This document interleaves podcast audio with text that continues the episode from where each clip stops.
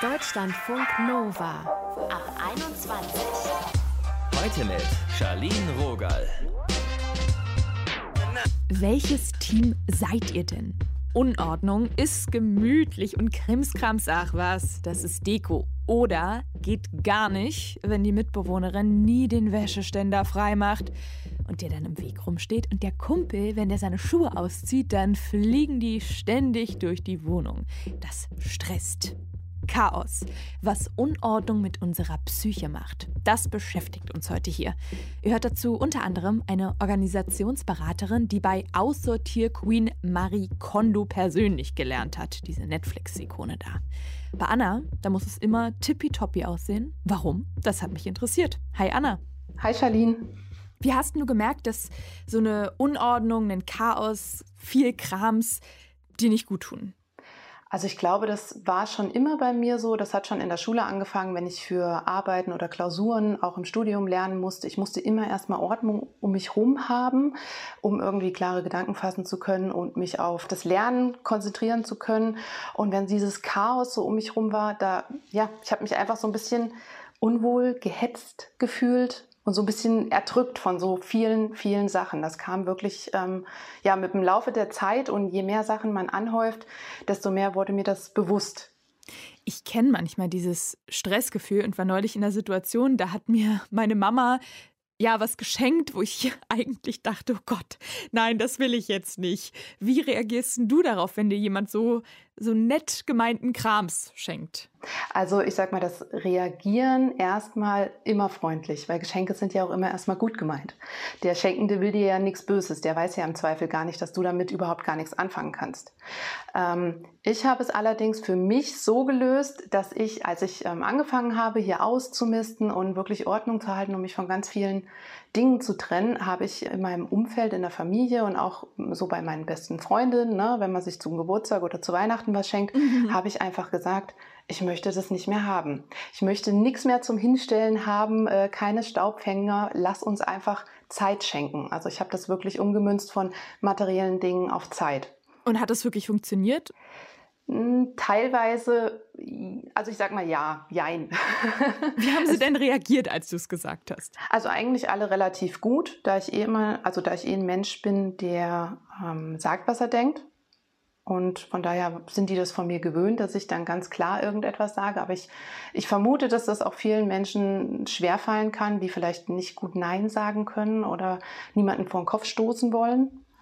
Und ja, so in der engeren Familie klappt es ganz gut. Und sie haben eigentlich nicht schlecht reagiert. Wie hast du denn bei dir dann Ordnung geschaffen? Mm, also ich war relativ radikal. Ich habe mir einmal die Zeit genommen und habe einfach gesagt, okay, ich habe jetzt ähm, freie Tage und ich fange jetzt einfach an und ich, ich drehe die komplette Wohnung auf links. Also ähm, ich habe da einfach mit angefangen und von einem Raum in den anderen habe ich geguckt. Ich habe jede Schublade aufgemacht, diese berühmt-berüchtigten Rumpelschubladen mhm. oder an Ecken, wo man nie reinguckt.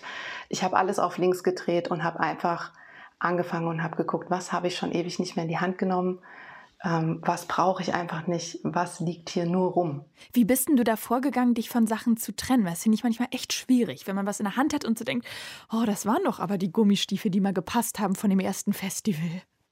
Ja, das ist ein bisschen schwierig, da hängen ja auch Erinnerungen dran. Mhm. Aber äh, wenn du jetzt schon sagst, die Gummistiefel vom ersten Festival, da gibt es garantiert massig Bilder von. und die Erinnerungen, die hat man ja ganz woanders gespeichert. Die sollten eigentlich nicht an den Dingen hängen. Aber natürlich ist es ganz oft so, dass wir mit den Dingen irgendwelche Situationen verbinden. Oder es ähm, waren Geschenke von der Oma. Und man will äh, die Menschen ja auch nicht vor den Kopf ja, ja. stoßen irgendwie, wenn man die Sachen dann wegschmeißt. Das heißt, was machst du denn jetzt? Äh, Geschenk von der Oma?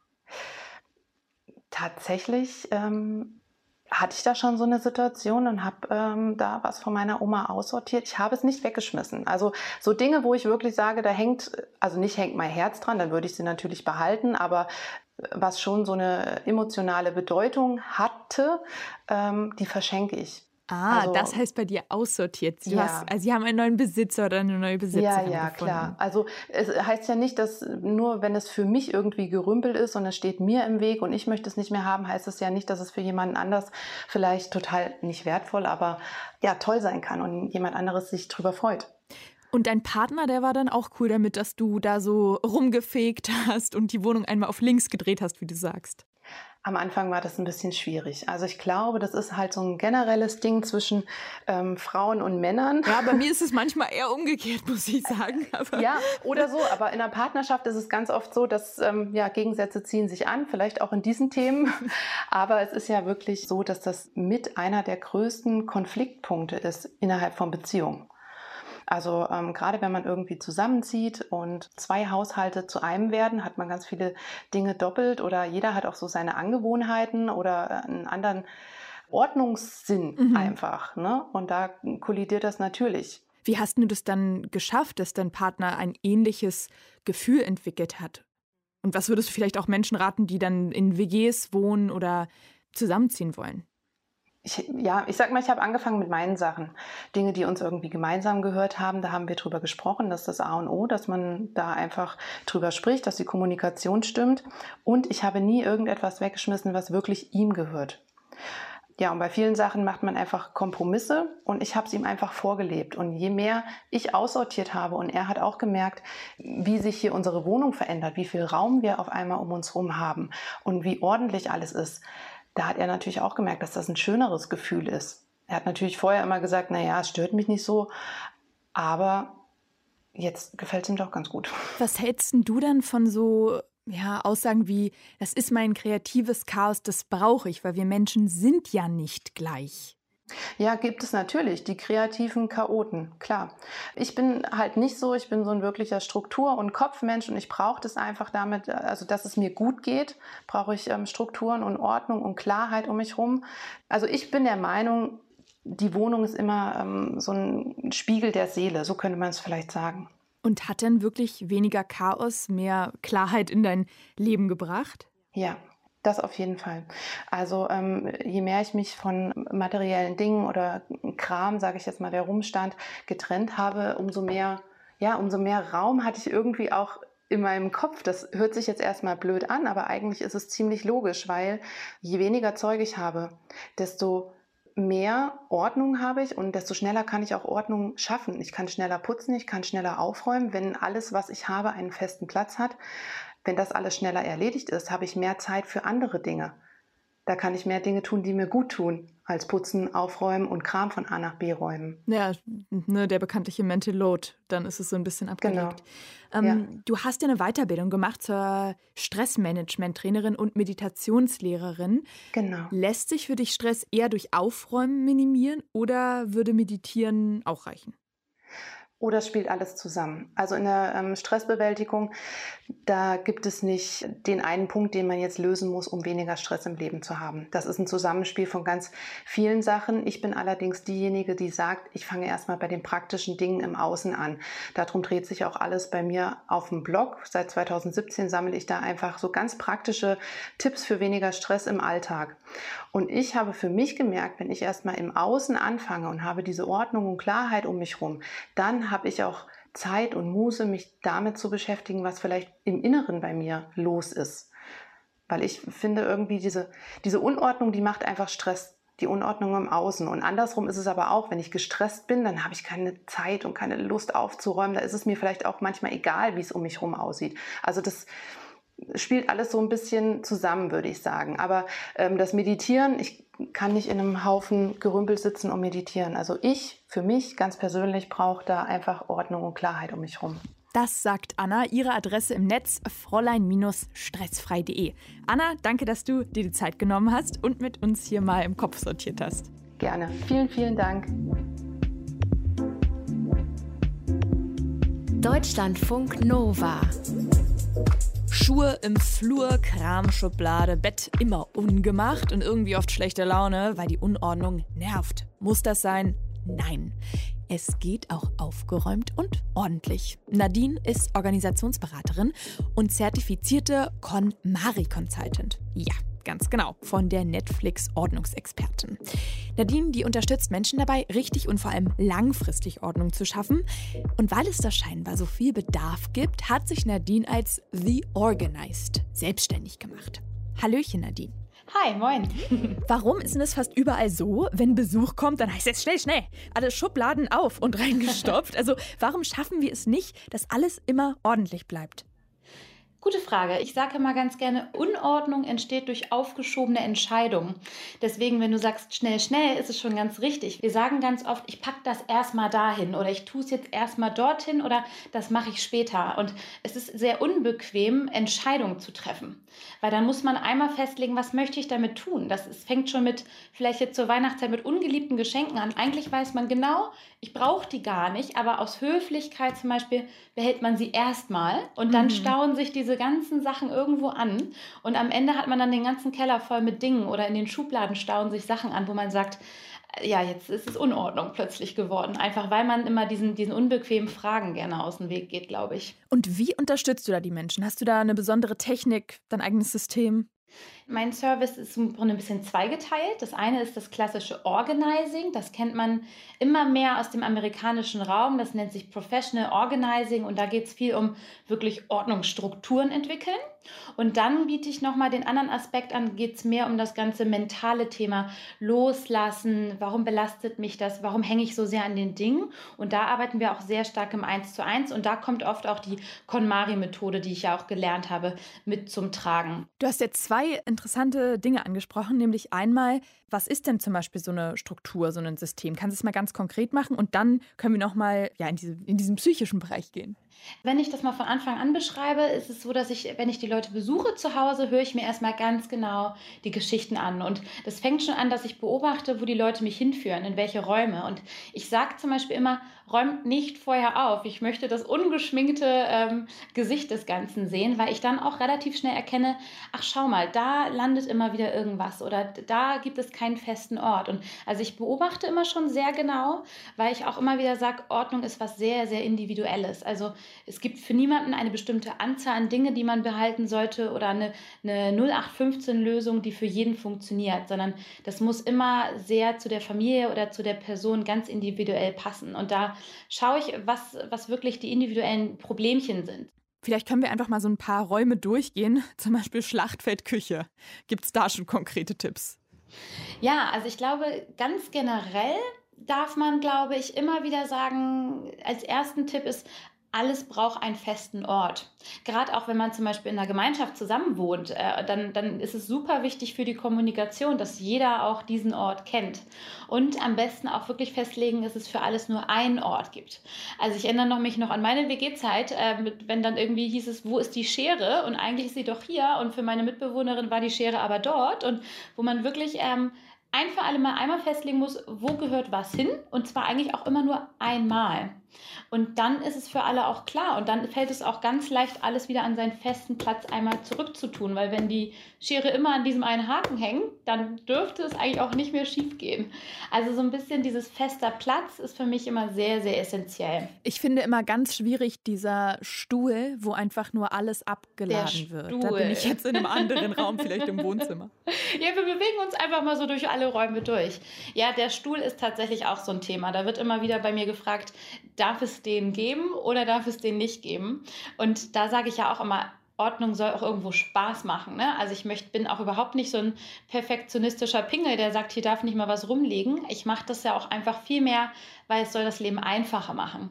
Das ist eigentlich das große Ziel. Und wenn der Stuhl natürlich anfängt, der Ort zu sein, wo ich immer meine ungetroffenen Entscheidungen ablade und immer alles nur noch hochstapel, dann muss man da vielleicht mal drüber nachdenken. Aber wenn man den einfach nutzt, um zu sagen, da tue ich meine Sachen für morgen hin, die ich irgendwie brauche, oder ähm, das von gestern, was ich morgen nochmal anziehen möchte, ist das ja absolut in Ordnung. Ich glaube, solange alles trotzdem seinen festen Platz auch woanders hat und nicht nur auf dem Stuhl, dann ist das, glaube ich, schon ganz in Ordnung.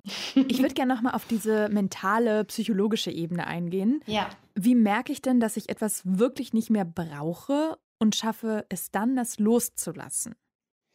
Das ist eine gute Frage. Das ähm, versuche ich immer, jemanden immer mehr daran zu führen, indem ich Fragen stelle. Also versuche zum Beispiel nicht darüber nachzudenken, was gehen soll. Also man, man denkt ja immer so in diesem, wir haben immer so, so eine Verlustangst und oh, das ist dann weg und das habe ich auch nicht mehr. Und wie viel hat das eigentlich mal gekostet, sondern frag dich lieber ganz bewusst, was darf in meinem Zuhause, in meiner Umgebung bleiben. Und gerade ähm, wenn man irgendwie gerade ins Leben startet, ne, dann ist ja auch jeder Quadratmeter Miete auch wirklich teuer und hart verdientes Geld meistens, ne, wo man sagt, puh, ähm, mach dir mal bewusst, wie viel Quadratmeter du zustellst mit Dingen. Und dann frag dich lieber ganz genau, darf dieses Ding bleiben, mhm. statt gehen. Also denk lieber so rum und frag dich da ganz bewusst, macht mir das gerade wirklich Freude und freue ich mich auch darauf, es, es zu benutzen? Wann habe ich das das letzte Mal benutzt? Oder ist es eher so ein To-Do? Also wenn wir jetzt zum Beispiel bei Kleidung sind, dann hat man auch manchmal Kleidungsstücke, wo man sagt, puh, das ist eigentlich schön, war eigentlich teuer, ist eigentlich was Feines, aber das müsste ich mal wieder anziehen. Aber wo man richtig so eine Schwere darin merkt, merkt, ach, eigentlich trage ich immer lieber das. Also dann darf man da ganz ehrlich manchmal zu sich sein und sagen, wenn man es dann eh immer wieder nicht anzieht, dann darf das vielleicht auch irgendwann mal gehen, einfach wegen dem eigenen Wohlbefinden zuliebe. Ne? Und da gibt es ganz, ganz viele Fragen, die man sich einfach mal ganz ehrlich stellen darf. Aber wenn man mal auf die KonMari-Methode zurückkommt, mhm. dann bricht sich das alles nachher runter auf die Frage, macht mich das glücklich und macht mir das wirklich Freude? Und das fasst eigentlich immer alle Fragen, die ich so stelle, auch ja letztendlich wirklich zusammen. Da darf man mal ganz, ganz ehrlich zu sich sein und auch mal manchmal beobachten, äh, ob man sich so Ausreden einfallen lässt. Findest du denn, dass das immer unbedingt mit Minimalismus zu tun haben muss, so ausmisten? Nee, überhaupt nicht. Also für mich ist, ähm, ich finde den Ansatz des Minimalismus total spannend. Ich finde aber, dass jeder sein ganz persönliches Genug finden muss, womit er sich wohlfühlt. Weil ich bin zum Beispiel eine, die immer versucht, immer mehr zu reduzieren, weil ich merke, so ein bisschen, ich, ich genieße auch so eine gewisse Leere in einem Raum. Mhm. Aber manche Leute fühlen sich ja auch wohl, wenn wirklich da mal ein bisschen was los ist und da ne, überall auch was Tolles zu sehen ist. Also ich denke, man muss einfach darauf achten, dass die Dinge alles irgendwo Lieblingsteile sind oder mit denen man sich wirklich wohlfühlt. Also es gibt ja auch wirklich leidenschaftliche Sammler, die zu jedem einzelnen Stück irgendwie eine tolle Geschichte haben und dann ist das vielleicht deren genug. Und wenn das so eine tolle Sammlung ist, dann finde ich das super. Und ähm, da darf, glaube ich, jeder sein ganz persönliches Maß an Minimalismus finden. Dürfen wir denn so eine Ramschschublade haben oder muss die beseitigt werden? hm, gute Frage. Also ich glaube, Leute, die zu mir kommen, die, also man kann ja niemanden dazu zwingen, irgendwie noch mehr irgendwie Ordnung zu schaffen oder aufzuräumen. Deswegen bin ich auch ungern jemand, der sagt, man kann jetzt irgendwie ein Coaching bei mir verschenken, weil das muss total aus dem Inneren herauskommen. Und wenn man sich damit wohlfühlt und sagt, ich brauche das, da landet das alles, da wird das schon sein. Viele haben ja auch die äh, berühmt-berüchtigte Wenn-dann-da-Schublade. Ne? Also ah. wenn, wenn ich es wenn nicht finde, dann müsste es da sein. Da sind dann meistens so Büroklammern, Wäscheklammern, äh, Batterien und äh, Tesafilm drin. Ich gucke ganz oft im Kühlschrank. Wenn ich irgendwas nicht finde, habe ich es einfach so in Gedanken in den Kühlschrank getan. Dann ist Portemonnaie im Kühlschrank oder so. Ach, wirklich? ja, wirklich. Spannend. Hm. Da ist ja manchmal meistens äh, dann doch eher mal, mal so Nagellack oder sowas von den Mädels äh, drin. Habe ich ja gelernt, dass das äh, da gut aufgewahr, aufbewahrt ist. Ja. Ich finde, solange man irgendwie da den Überblick behält, ähm, ne, also dann, dann finde ich das in Ordnung. Also ich finde immer, man kann niemanden dazu zwingen. Ich merke aber schon, dass dass Ordnung einfach wirklich äh, so ein bisschen der Psyche einfach wirklich gut tut, weil du hast einfach mehr Durchblick. Wenn ich dich jetzt frage, wo ist das und das und das und du weißt es direkt, wo ich dich frage, wo ist die Fusselrolle oder wo ist die Schuhcreme oder wo sind bei euch die Batterien und man hat so eine gewisse Klarheit, dann schafft das auch Ruhe und da, viele Leute kontaktieren mich wirklich, weil die sagen, da, da ist so richtig eine Schwere auf meinen Schultern und so ein Ballast oder diese ganzen Sachen im Keller und ich weiß gar nicht mehr genau, was da ist. Und ich glaube, je nachdem, wie sensibel du bist, macht dich auch schon so eine Schublade ganz wahnsinnig. Und bei manchen Leuten ist es vielleicht erst, wenn der komplette Dachboden voll ist. Und ähm, ich glaube, das ist ein ganz, ganz persönliches Maß, wo ich auch niemanden äh, überreden möchte, irgendwie äh, so, so meinen eigenen Maßstab anzulegen. Das sagt Organisationsberaterin Nadine. Dankeschön, Nadine. Sehr, sehr gerne. Deutschlandfunk Nova. Wir haben uns hier heute das Chaos vor allem in unserer Wohnung angeguckt. Ich habe mir jetzt fest vorgenommen, diese Woche, ich werde putzen. Dann geht es mir auch besser. Und mal endlich so ein vernünftiges System für Abrechnungen und so ein Schnulli finden. Es stapelt sich, ich kriege ein schlechtes Gewissen und schick sieht's auch nicht aus. Wischen, ja, wischen. Ich weiß nicht, ob ich mir das jetzt versprechen kann diese Woche. Früher in der WG haben wir immer gesagt, die harten Verkrustungen, so diese Pesto-Flecken und so, das muss weg. Ich werde, ich werde es probieren. Das ist doch schon mal ein Vorsatz. Also, putzt schön oder lasst es bleiben, so wie es euch gut geht. Mein Name ist Shadin Rogal. Macht's euch schön. Ciao. Deutschlandfunk Nova. Ab 21. 21. Die Podcasts jederzeit auch auf deutschlandfunknova.de.